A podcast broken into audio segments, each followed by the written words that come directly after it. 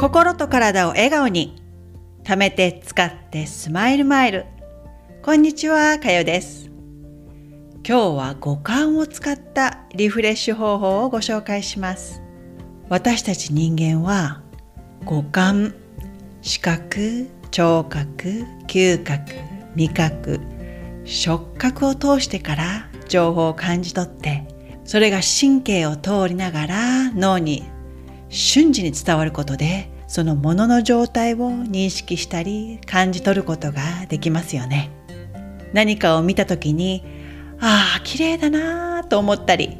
何かを触った時におこれは硬い柔らかいとか何かしらの感情を感じ取ります。この五感を通して得た様々な情報が脳に瞬時に送られると同時に脳にはたくさんの情報が溜まっていきます。この情報を感じ取る五感なんですが人によって感じ取りやすい部位が異なるんですよ。主に3つのタイプに分類されるんですが1視覚からの情報を感じ取りやすい人。2視覚からではなく聴覚からの情報を感じ取りやすい人。3視覚や聴覚からでもなく嗅覚や味覚触覚体を使った体感で感じやすい人に分けられるんです。さああなたはどれに当てはまりそうですか？日によって感じ取りやすい部分は変わるんですが普段の生活の中で五感に意識を向けながら過ごしてみるとああ今日はなんかここが一番敏感だなというのが分かりやすくなると思います。視覚で感じやすい人は目から入ってくる情報に反応しやすくなるので綺麗な景色や物を見たりするのが好きな人が多い傾向があります。聴覚で感じやすい人は耳からの情報に影響を受けやすい人。こういった方は音楽や様々な音に刺激を受けやすいです。主に体感を使って感じやすい人は手や足、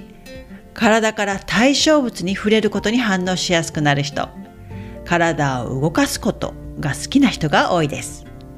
安定した心や体の状態を保つには、この自分が感じやすい五感を上手に使ってあげることが大事なんですが、その反対で刺激しすぎてストレスが溜まったりすることもあります。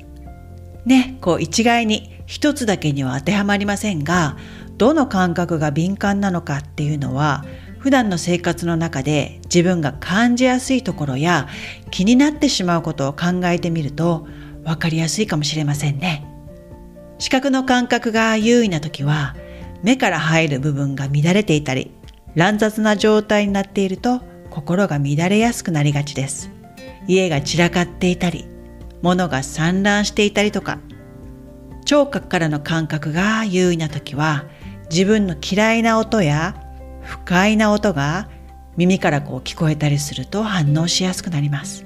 体感からの感覚が優位な時は、体が受け付けない匂いとか感触や食感を体が感じ取った時ですね。この敏感な部分が過剰に反応してしまうとそこにストレスを感じてしまうので心や体を落ち着かせるためにはその敏感な部分に刺激を入れない生活を心がけることが大事だなぁと私も生活の中でいろいろね試してみて実感しています。視覚の方におすすめのリラックス方法は目から入ってくる情報に気をつける必要があるのでその場でね、えー、目を閉じたり視覚から入ってくる情報をシャットアウトですね。自分が美しいと感じる景色や絵画を見に行くのも目に優しいですよね。空を見上げてみるのもいいですよ。今は見渡してみると情報だらけですよね。看板や広告ネット情報知らず知らずのうちにたくさんの情報が目から入ってくると脳がパンクしてしまいます。ちなみに私はこの脳のパンクを防ぐため、そして